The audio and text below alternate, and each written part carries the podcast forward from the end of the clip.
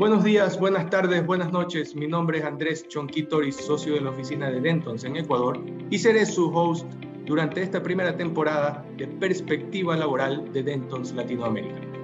En este podcast hablaremos con laboralistas expertos de la región sobre diversos temas que empresas de todos los sectores y tamaños deberían conocer con un enfoque actual, práctico y dinámico. Recuerda que puedes encontrar todos los episodios de esta temporada entrando a www.dentons.com en la sección podcast o en las plataformas Spotify y Apple Music. Bienvenidos. El día de hoy estamos con Lorena y con Janet. Lorena nos acompaña de Dentons Colombia, Janet nos acompaña de Dentons Venezuela. Y hoy día vamos a hablar del teletrabajo, pero de un teletrabajo más actual, si vamos a decir. No ese teletrabajo atropellado del que vivimos eh, producto del confinamiento, sino un teletrabajo que tiene ciertas reglas que en los diferentes países nadan entre no tener reglas formales, pero regularse por el acuerdo entre las partes, y en otros países en donde tienen ya dos o tres reformas, que creo que es lo que me contó Lorena antes de entrar al podcast. Así que, bienvenida, Lorena. Muchas gracias, Andrés. Eh, bueno, un placer para mí estar aquí y, poder hablar de este tema tan importante y tan actual. Janet, bienvenida. Ya has estado varias veces aquí. Tú eres más experta en podcast que yo. muchas gracias, Andrés. Hola, Lorena, ¿cómo estás? Y bueno, espero que nos enriquezcamos mucho con esta conversación. Bueno, tal vez yo omití algo muy importante que son los apellidos. Lorena es Lorena Arámbula, que es de Dentons Colombia y Janet es Janet Aguiar, que es de Dentons Venezuela. Yo mismo soy Andrés Chunqui de Dentons Ecuador y con eso podemos entrar a el primer tema del que queríamos hablar. Al final, lo que primero nos preguntamos cuando llegamos a un país y hablamos de teletrabajo es cómo está la regulación. Si hay alguna ley, si hay un acuerdo ministerial, si hay normativa secundaria en general, eh, manuales, procedimientos emitidos por el Estado y eh, recibimos múltiples respuestas, múltiples respuestas y aquí vamos a hacer un comparativo muy, muy interesante entre una eh, Colombia que tiene varias eh, normativas ya formales a título de ley y una Venezuela que no la tiene, pero que navega en el, en el mar de los acuerdos. Así, Lorena, la primera normativa de teletrabajo era anterior al, al, al al confinamiento, luego hubieron reformas. ¿Cómo funciona esto? ¿De qué va tanta regulación además? Sí, mira, eh, el tema del teletrabajo eh, inició en Colombia mediante la ley 1221 de 2008 y luego vino un decreto reglamentario que es el decreto 884 de 2012 estas regulaciones, eh, digamos que em, permitieron la posibilidad de llevar a cabo teletrabajo tanto en el sector público como privado, pero si nos vamos a la parte práctica, no tuvieron mucho desarrollo o mucha aplicabilidad. Muchas de las empresas trataron de manejar muchas políticas en este sentido, aplicando un poco estas leyes, pero realmente no se hizo una aplicación muy estricta de ellas. Y ya a raíz de la pandemia y de la necesidad de actualizar eh, a, la realidad que nos trajo esta situación. Eh, eh, incluso hace, hace muy poco se expidió el pasado 18 de julio el decreto 1227 de 2002 y la, el fin principal de este nuevo decreto es flexibilizar la posibilidad para los empleadores, para los diferentes eh, actores, em, de, digamos, de, principales en el tema del teletrabajo, no solo trabajadores, empleadores, sino las administradoras de riesgos laborales que puedan implementar estas, estas nuevas alternativas. Entonces, esta nueva esta nueva regulación, este decreto 1227 que les menciono, va, va a dar, viene a dar unas pautas muy importantes para eh, lograr que más empresas entren en esta, esta nueva dinámica del teletrabajo. Gracias, Lorena. Muy, muy, muy, muy interesante saber que tienes un tema muy actual. Si no me equivoco, tenemos, ¿qué? Estamos 26 de julio y tú estás hablando de algo que sale el 18 de julio. Magnífico, me parece increíble que estemos en perfect timing, digamos. Eh, yo sé que esto no se va a publicar el 26 de julio, pero solamente lo digo para que lo sepan de que estamos hablando de un tema súper, súper actual. Eh, Janet, en tu caso, eh, parece que es medio opuesto, ¿no? Absolutamente, es totalmente opuesto. ¿Y por qué? Bueno, porque es que la prestación de servicios en forma remota en Venezuela no está específicamente regulada en la legislación laboral venezolana.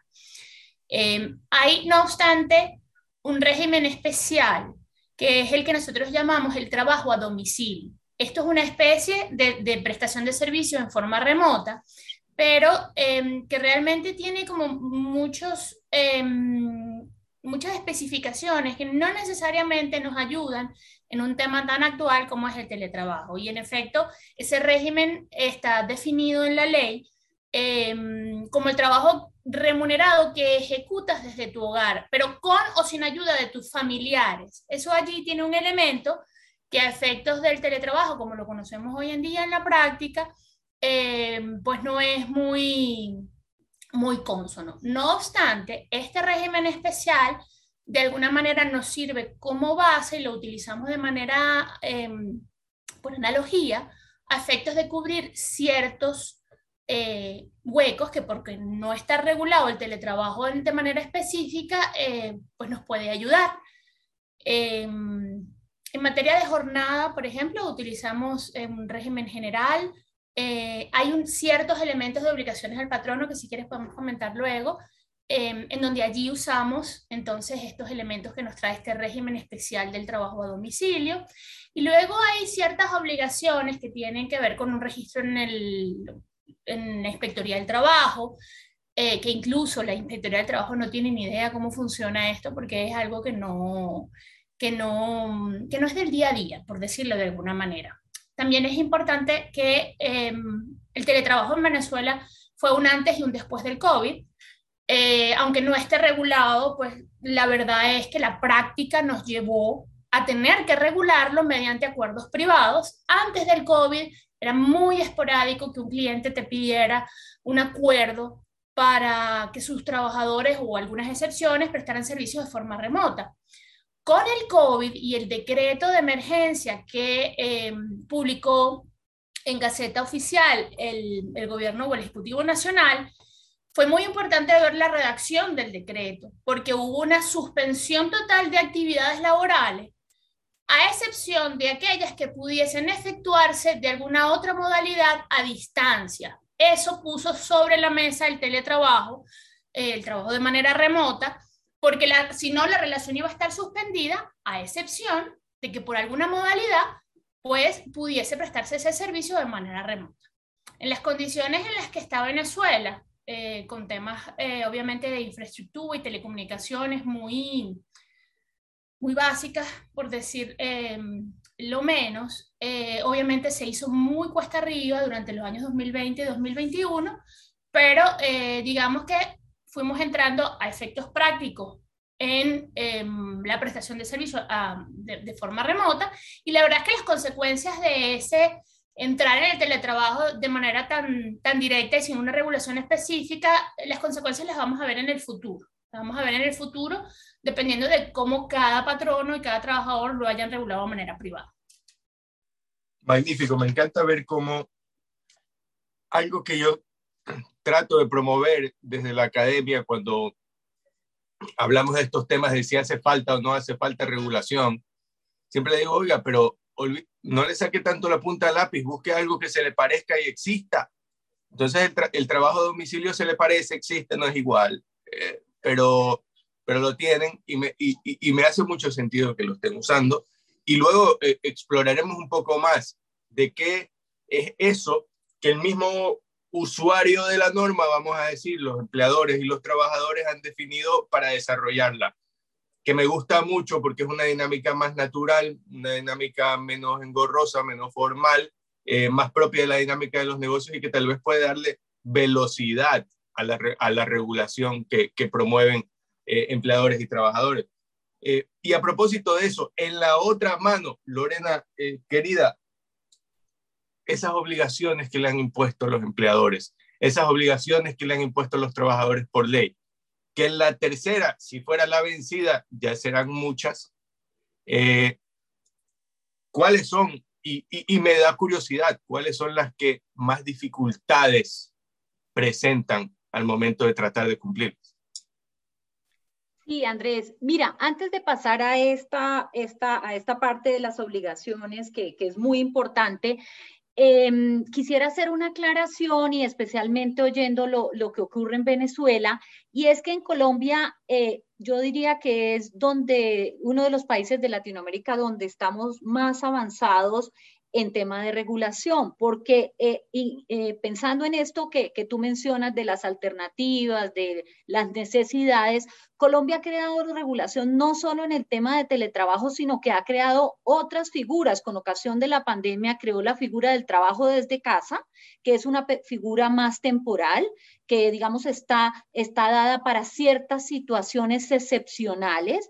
Y eh, adicionalmente se creó la figura del trabajo remoto eh, que también tiene una regulación especial eh, y está dada para otras alternativas, incluso abre una, una, puerta muy importante y es que un empleador extranjero pueda tener trabajadores en Colombia. Obviamente es una regulación que va a requerir eh, un desarrollo más allá por las, por, digamos, algunas barreras que hay en el tema de cumplimiento de ciertas obligaciones, pero esto es, es para decir que, que, digamos, ya tenemos muchas más alternativas aparte del teletrabajo que el empleador y el trabajador eh, pueden utilizar para eh, flexibilizar la forma como tradicionalmente se desarrolla el trabajo a distancia. Yo el, la parte, digamos, general lo llamaría trabajo a distancia y en la parte específica estarían figuras de teletrabajo, trabajo desde casa y trabajo remoto. Ahora pasando, habiendo hecho esta aclaración que sí es muy importante porque vas a encontrar a lo largo, digamos, de todo lo que tiene que ver con teletrabajo, eh, eh, que, que en la parte de obligaciones teletrabajo es un poquito más estricto de lo que de pronto te puedes encontrar en figuras como trabajo desde casa.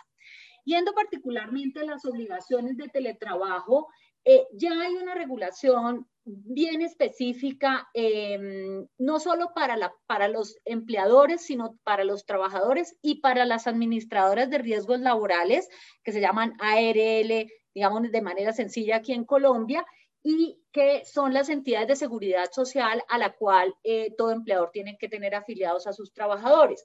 Y dentro de estas, eh, digamos, obligaciones viene una, digamos, inicial que es para entrar tú en teletrabajo con un trabajador, tienes que hacerlo de mutuo acuerdo, tienes que suscribir un otro sí al contrato de trabajo. Adicionalmente, tienes que, la ley te trae unas obligaciones de tipo formal, como diligenciar formularios respecto a la ARL, debes avisarle a la ARL el tipo de teletrabajo que eh, tus trabajadores estarán haciendo. Debes contar con la asesoría de la ARL para verificar las condiciones del lugar de trabajo donde se va a prestar el servicio, especialmente las condiciones de seguridad y salud. Adicionalmente, hay que hacer eh, una revisión de todo el sistema de gestión de seguridad y salud en el trabajo para incluir específicamente una metodología de identificación y evaluación de riesgos en la parte de teletrabajo. Debes proveer elementos de protección personal acordes con la actividad, tema ergonomía, eh, estrés laboral, etcétera, eh, cobran una relevancia altísima en, el tema de teletrabajo.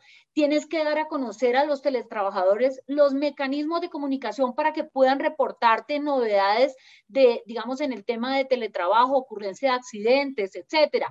Eh, tienes que adicionalmente como empleador suministrar eh, los equipos. Eh, en principio, el empleador estaría obligado a suministrar los equipos. Ya, digamos, hay algunas alternativas que da la ley, pero la obligación inicial es del empleador de proveer los equipos para que el trabajador preste correctamente las labores. Y digamos, también se da la obligación en esta última regulación em, de, que, nos trae el decreto 1227-2002, hay que crear una política de teletrabajo. Colombia no es muy dada a obligar a los empleadores a crear políticas, pero eh, esta, nueva, eh, esta nueva regulación, este nuevo decreto reciente, eh, em, crea la, obligación de crear una política especial de teletrabajo y un tema muy importante aquí podría quedarme pues eh, incluyendo muchas obligaciones porque realmente el listado es bastante amplio, eh, el tema de la desconexión laboral. Eh, eh, la ley de teletrabajo lo trae expresamente y obliga al empleador a garantizar el derecho a la desconexión laboral para evitar, digamos, que el trabajador se vea en situaciones que puedan afectar su salud mental y el equilibrio emocional. Entonces, eh, pues bueno, la lista es muy extensa, como te digo, hay incluso otras obligaciones formales como registro ante el Ministerio de Trabajo, etcétera, pero pues bueno, las más importantes están aquí resumidas. Gracias, Lorena. Eh, ahora bien, Janet, hablando de, de obligaciones y, ya habrán pues consensos generales para el término de quién asume qué, eh, una de las cosas que, interesan siempre es quién paga la cuenta, ¿no? Entonces, eh, enfocándonos ahí y sin perjuicio de otras cosas que tú hayas identificado como consensos generales para el ejercicio de el trabajo a domicilio, o como lo querramos llamar. Eh, ¿Qué nos puedes comentar tú de obligaciones, tanto de trabajadores como de empleadores, respecto de este trabajo a distancia, a domicilio, desde casa, teletrabajo o, lo que es, o como lo querramos llamar? Bueno, em, un poquito utilizando las normas generales de nuestra legislación laboral. Hay, hay, tres obligaciones, digamos, generales que obviamente las encuentras para, para, cualquier tipo de prestación de servicio, incluso para la prestación de servicio de forma remota. Y mm, específicamente es el reembolso de gastos, eh, el mantenimiento de herramientas de trabajo o los equipos de trabajo y las condiciones de seguridad y salud en el trabajo. Además, obviamente, de la jornada, que para mí este es un tema súper importante que prefiero tocarlo de, aparte, ¿no? Pero digamos, en estas tres a efectos de la regulación específica que hay de los trabajadores a domicilio, eh, tú tienes em,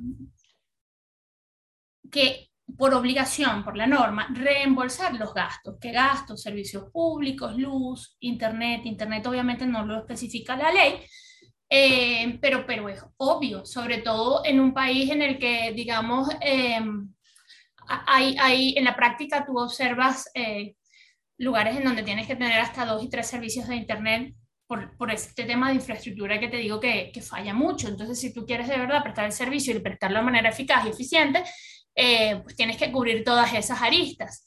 Entonces, el reembolso de gastos es, es, uno de los primeros casos. Con ocasión del COVID, observamos muchos eh, clientes al que le preguntabas, ¿y cómo está en la práctica funcionando el teletrabajo eh, con tus trabajadores? Y la respuesta era, ¿cómo que cómo está funcionando? Bueno, sí, eh, estás reembolsando los gastos. No, pero era, era algo como, como, como que en serio tengo que hacerlo. Para mí hay, hay temas que son de, de, lógica, obviamente, pero específicamente esto está regulado en este régimen especial. Em, herramientas y equipos de trabajo. Em, y esto, esto también va de la mano con, con el tema de las condiciones de seguridad y salud en el trabajo si tú vas a prestar el servicio desde tu hogar, que es lo que está regulado específicamente en la ley, un régimen muy, muy viejo, em, entonces, ¿cómo, ¿cómo generas tú la posibilidad de saber si el trabajador está prestando el servicio bajo unos términos de seguridad y salud que luego no se reviertan en tu cuenta como patrón? Entonces, la primera de las preguntas es, ¿están realizando inspecciones dentro del hogar del trabajador? Lo cual tiene ahí unos, unos temas también en materia constitucional que es importante analizar. Por eso es que es súper importante que el acuerdo en el que se establezcan, digamos, eh, tus obligaciones como patrono y hasta dónde llega tu derecho para eh, poder prever este tipo de condiciones en el futuro, eh, es súper importante que el acuerdo esté muy bien hecho, porque es lo que al final del día te va a proteger a ti como empleador en el futuro a, los, a, los, efectos de, una posible reclamación. Luego tienes mm, un, tema súper importante en materia de em, salud ocupacional, que es la notificación de riesgo. Pues obviamente, al prestar el servicio desde casa o desde otro lugar, eh, eso genera una modificación en los riesgos a los que tú como trabajador eh, te enfrentas. Entonces hay una obligación de generar una nueva notificación eh, de riesgos que también al final del día es una protección para el empleador en caso de una futura reclamación por enfermedades ocupacionales. Y bueno, obviamente la jornada de trabajo es, es, un tema álgido, sobre todo por em, la obligación de pagar horas extras. Em, hay una regulación en materia de jornada general que es em, importante también revisar. Ok, gracias Janet y Lorena, sobre todo por acordarse que el siguiente tema es el de las jornadas y no el anterior. Entonces, eh, nos dejaron ahí con ganas de escuchar un poco, eh, pero lamento tener que parar para hacer una pregunta personal, eh, digamos, de una inquietud que tiene Andrés Chonqui. Yo promuevo un poco en el Ecuador el cambio de la idea de cómo es una herramienta de trabajo porque la herramienta de trabajo se entiende todavía en el Ecuador como esta cosa que tiene que estar en el plano de lo físico, que tengo que darte una computadora, que tengo que darte un celular, que tengo que dar alguna cosa que sea material, que pese, que se sienta, que se pueda tocar. Pero, pero en el teletrabajo hay mucho software que eh, termina siendo un espacio virtualizado de trabajo. Todavía en Colombia Lorena, la percepción de herramienta de trabajo es únicamente una cosa que está en el plano de lo material o ya están pensando ustedes en que herramientas de trabajo también es el software o herramientas de trabajo, si quisiéramos y, y Papá Noel me trajera el regalo que yo quiero, podría ser solo el software. Bueno, mira, eh, realmente en tema de herramientas de trabajo va a depender de la actividad que desarrolle, pero si estamos hablando de, personal de oficina que desarrolla las actividades, pues frente a un, a un computador, obviamente tenemos que contar con la parte del hardware, el computador como tal, pero el software cobra una relevancia increíble. Eh, yo diría que el desarrollo, y, no es un tema exclusivo de Colombia, el desarrollo que hemos tenido en tema de software eh, eh, y en materia laboral, lo que ha reactivado la contratación de personal en Colombia, el tema de, software es, es, es abrumador.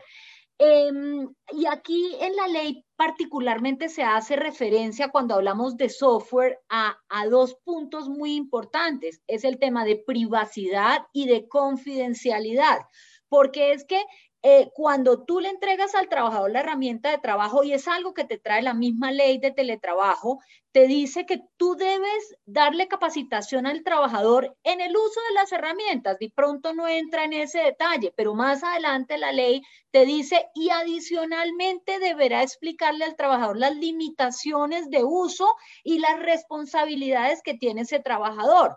Y, mucho de eso y la, y la importancia obviamente que tiene toda esta, esta parte del software es que aquí em, el empleador también debe respetar temas de privacidad, temas de propiedad intelectual.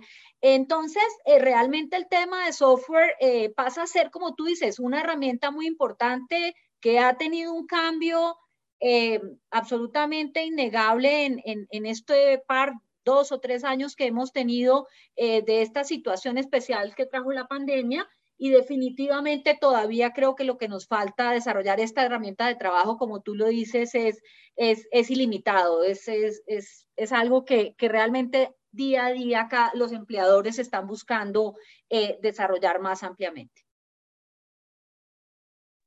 Janet, ¿qué me tienes tú? Bueno, yo te tengo eh, bajo este régimen muy especial de trabajadores a domicilio, la norma específicamente habla de mantenimiento de máquinas y equipos de trabajo.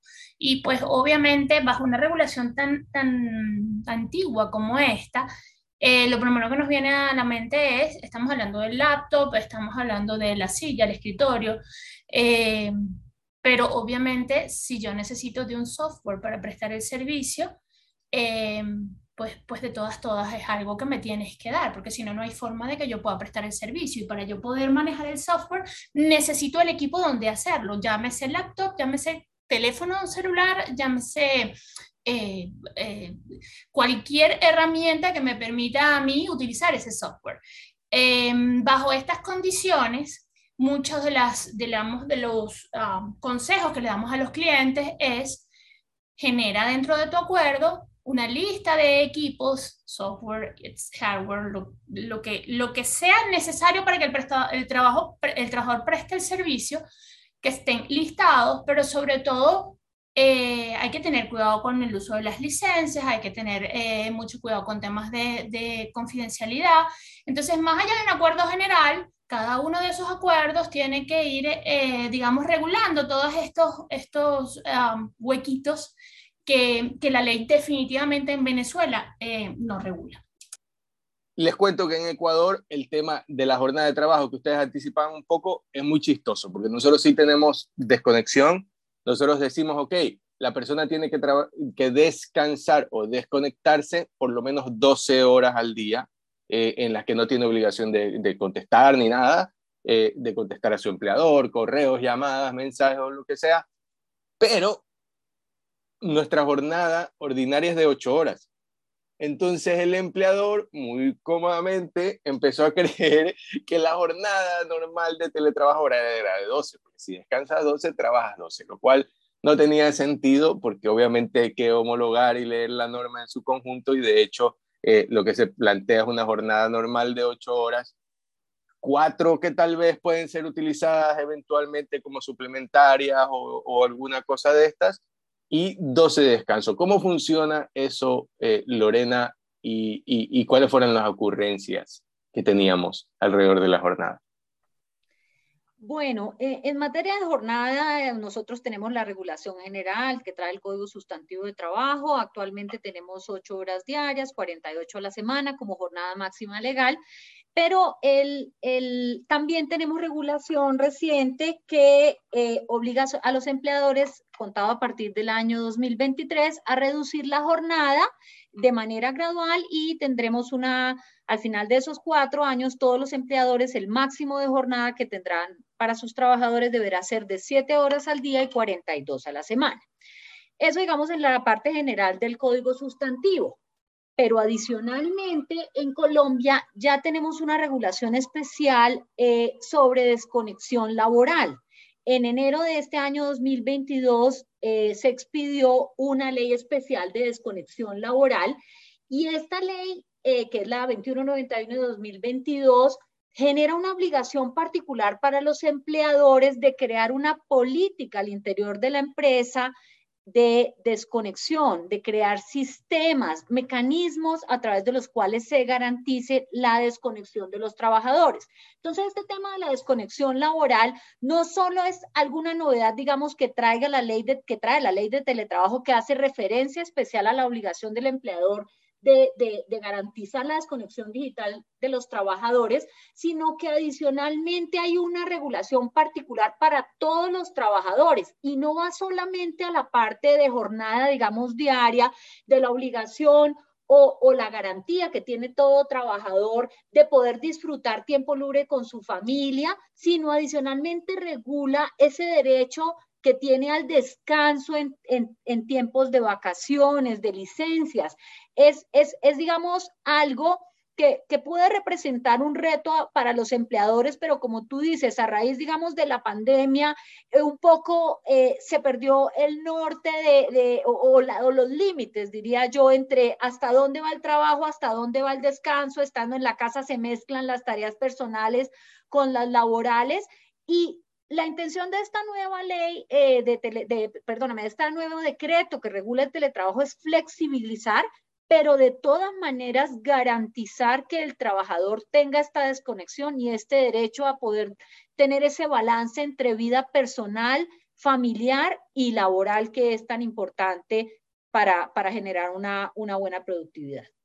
¿Y qué me dices tú, Janet? Eh, en la práctica, sabemos que no tienes norma, ¿no? Pero en la práctica, ¿cómo se ha convenido la cosa? Porque al final, si es que no nos ponemos de acuerdo, lo acaba de decir Lorena, se mezcla la vida personal con la vida laboral y vives y trabajas 24 horas al día y eso sí que no es vida, ¿no?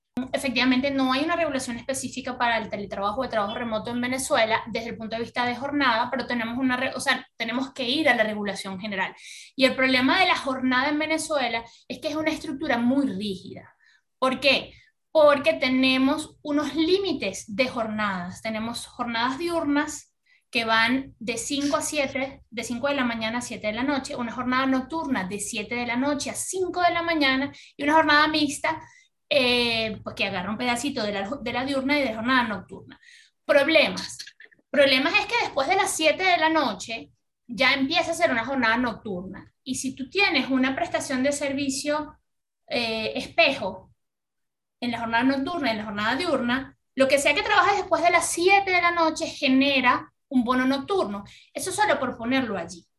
Pero cualquier persona que tenga una regulación con su jornada, sea eh, suponiendo de 8 de la mañana a 6 de la tarde, con obviamente su hora de descanso, porque hay una obligación de hora de descanso de al menos una hora, tú no puedes trabajar más de 8 horas diarias por jornada diurna. Y estoy hablando de una jornada, digamos, general, sin entrar obviamente en los específicos, porque luego tenemos jornadas convenidas y jornadas por trabajos continuos. Pero en esta jornada, digamos, que, que es general, tú solo puedes trabajar hasta 8 horas diurnas, pero es, entre, es hasta las 7 de la noche, lo cual te genera un problema. Porque, y sobre todo eso lo vimos mucho durante el tiempo del COVID. Durante el tiempo del COVID y, y sobre todo eh, lo vimos porque tenías a los niñitos en, el, en la casa y tenías otras eh, obligaciones que cuando ibas a tu trabajo, a tu oficina, no las tenías. Entonces mucha gente comenzó a prestar el servicio de noche, después de salir todo, de, digamos, de esas obligaciones mundanas del día a día que no tenías antes. Eso obviamente, frente a una regulación de jornada de trabajo tan estricta como es la venezolana, eh, son problemas que no vamos a ver ahora, pero sí son problemas que vamos a ver en el futuro por eh, solicitud de pagos de horas extra. Eh, entonces, la regulación en ese acuerdo privado es súper importante, sobre todo en materia de, jornada de trabajo. Wow, y supongo que también el control de que eso se produzca como se produce, porque el teletrabajo es una invitación al trabajo al antojo, digamos. Se me antoja trabajar ahora mismo, trabajo, y si no se me antoja trabajar ahora mismo, no trabajo. Y es bonito antojarse, digamos pero, pero en aras del orden el antojo no nos ayuda. Eh, vamos al, al, al, penúltimo tema luego, antes de despedirnos. Lorena, tienes un amigo tuyo que te dice, mira Lorena, la verdad es que nunca me ha asesorado bien, eh, está mi gente haciendo teletrabajo, me llevo muy bien con mi gente, así que no tengo pelea, todo fluye muy bien, pero yo sé que no he tenido pues ni ni la más mínima intención de mirar qué es lo que la ley me pide o cuáles son las buenas prácticas en teletrabajo. Lorena, quiero seguir más o menos igual, pero necesito que me digas tres cosas que sí son importantísimas para mí saber si quiero continuar en el teletrabajo. Bueno, yo, yo invitaría a este, este amigo tuyo a, a, a no tenerle miedo a la, al, al, teletrabajo. Digamos que aquí he referido muchas obligaciones, una regulación, digamos, más extensa de lo que de pronto puedes encontrar en otros países, pero, pero realmente cuando tú te vas a la esencia es un tema de simple organización. Em, la, la, la, el, el, teletrabajo, en primer lugar, eh, eh, te da mucha flexibilidad, la posibilidad, como te decía, de que, de que el, el, empleador y el trabajador manejen ese equilibrio de vida personal y, y, laboral. Y entonces, eh, uno de esos tips, tips que daría es revise bien su situación. Realmente no hay que tenerle miedo a la regulación. Las obligaciones con esta nueva eh, decreto que flexibilizó hacen mucho más accesible la posibilidad de que el empleador migre.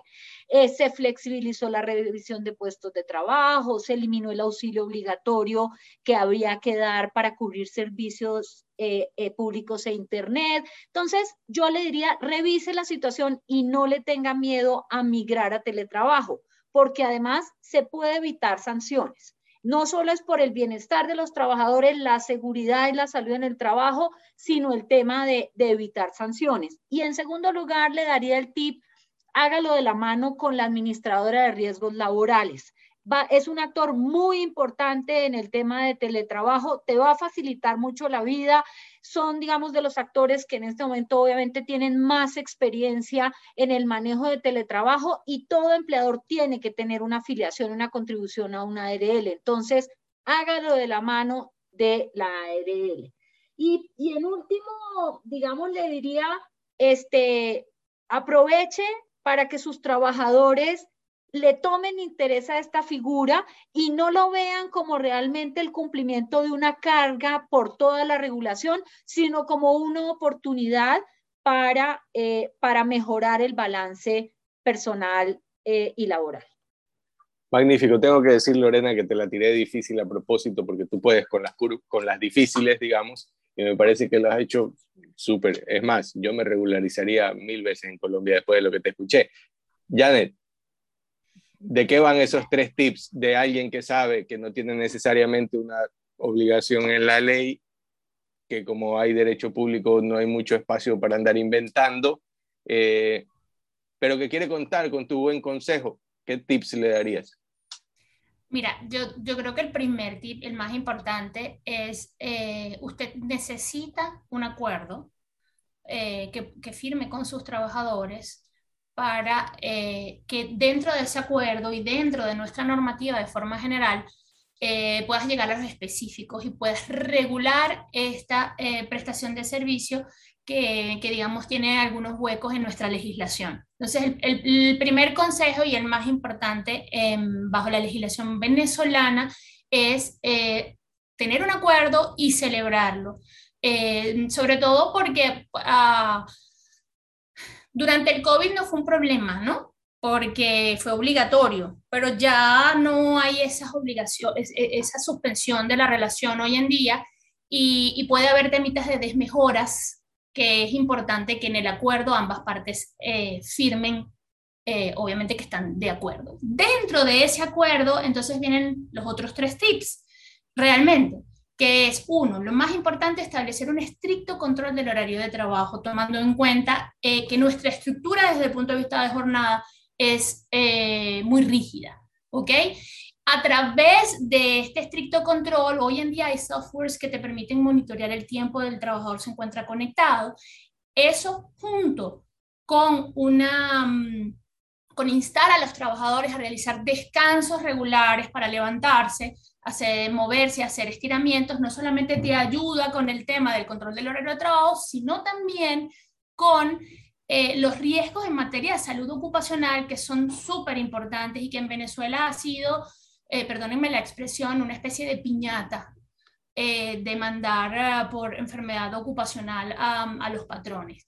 Por lo que me lleva al último consejo, que es realizar una evaluación de riesgos del nuevo, de ese nuevo puesto de trabajo, que ya no será dentro de una oficina, sino que será de forma remota, bien sea en el lugar del trabajador o en cualquier otro lugar. Por eso es que es súper importante saber eh, hasta dónde, hasta dónde es, cuáles son los parámetros de esa nueva prestación del servicio para poderlo regular de manera privada. Gracias, Janet y Lorena. Con eso estamos listos para despedirnos. Em, retomo lo que ustedes han planteado. Sí, me encanta la idea de no tenerle miedo al teletrabajo. Me gusta que, lo hayamos dicho así, eh, que el teletrabajo es una oportunidad para flexibilizar la forma en que realizamos nuestras nuestras nuestras actividades que nos lleva a la posibilidad de llevar un equilibrio en nuestra vida personal y en nuestra vida laboral, que hay que tener en cuenta el tema de la seguridad y salud en el trabajo, porque trabajadores sanos, trabajadores eh, eh, eh, que, sienten que, los, que, que están cuidados por su empleador son trabajadores productivos, eficientes. Y me gustó que Janet había dicho que hay que celebrar el acuerdo de teletrabajo para quienes no son abogados, entenderán de celebrar que haremos una fiesta de los acuerdos del teletrabajo. Sí, capaz que sí, capaz que sí, capaz que sí, capaz que tener un buen acuerdo o una buena relación de teletrabajo con la gente sería algo de celebrar, pero eso no fue lo que quiso decir Janet. Janet quiso decir que tenemos que firmar un documento, que es el acuerdo de teletrabajo, pero yo me quiero quedar con la otra cosa, que a manera de chiste no es chiste, es real llevemos adelante un teletrabajo que sea digno de celebrar, que cuide a la gente, que sea digno de hacer que la gente sea más productivo y de organizaciones eh, que funcionen mejor, que funcionen mejor. Y con eso, pues nos despedimos de este capítulo del podcast de perspectiva laboral y luego van a ir a la cortina. Así que chao. Muchas gracias. Eh, Andrés, por, por, por, esta oportunidad de participar. Muy interesante conocer lo que, lo que tenemos en otras jurisdicciones, no solo Colombia, siendo Dentons una firma eh, global y adicionalmente con una presencia tan increíble en Latinoamérica, es un tema que, que realmente nos da para, nos podría dar para muchos podcasts. Entonces, eh, bueno, muy interesante, muchas gracias y fue un placer compartir este escenario contigo y con, y con Janet. Andrés, muchísimas gracias por el espacio. Lorena, fue un placer compartir contigo em, y sobre todo aprender de, de, esa regulación, eh, digamos, tan vasta que tienen en Colombia. Y para los venezolanos que no la tenemos, pues siempre es bueno mirar a los lados y ver qué podemos em, extraer de otras legislaciones em, que, que, nos ayude a, a darle mejores eh, consejos y resguardar mejor los derechos de, de nuestros clientes. Muchísimas gracias. La información mencionada en este episodio no debe ser considerada como asesoría legal. El Grupo de Derecho Laboral de Latinoamérica cuenta con profesionales que lo pueden asesorar de manera integral en una gran variedad de soluciones para su negocio. Como la firma de abogados más grande del mundo, con 20.000 profesionales en más de 200 oficinas y en más de 80 países, podemos ayudarlo a hacer crecer, proteger, operar y financiar su negocio. Para más información, entra a www.dentons.com. Gracias por acompañarnos y nos vemos en el siguiente episodio.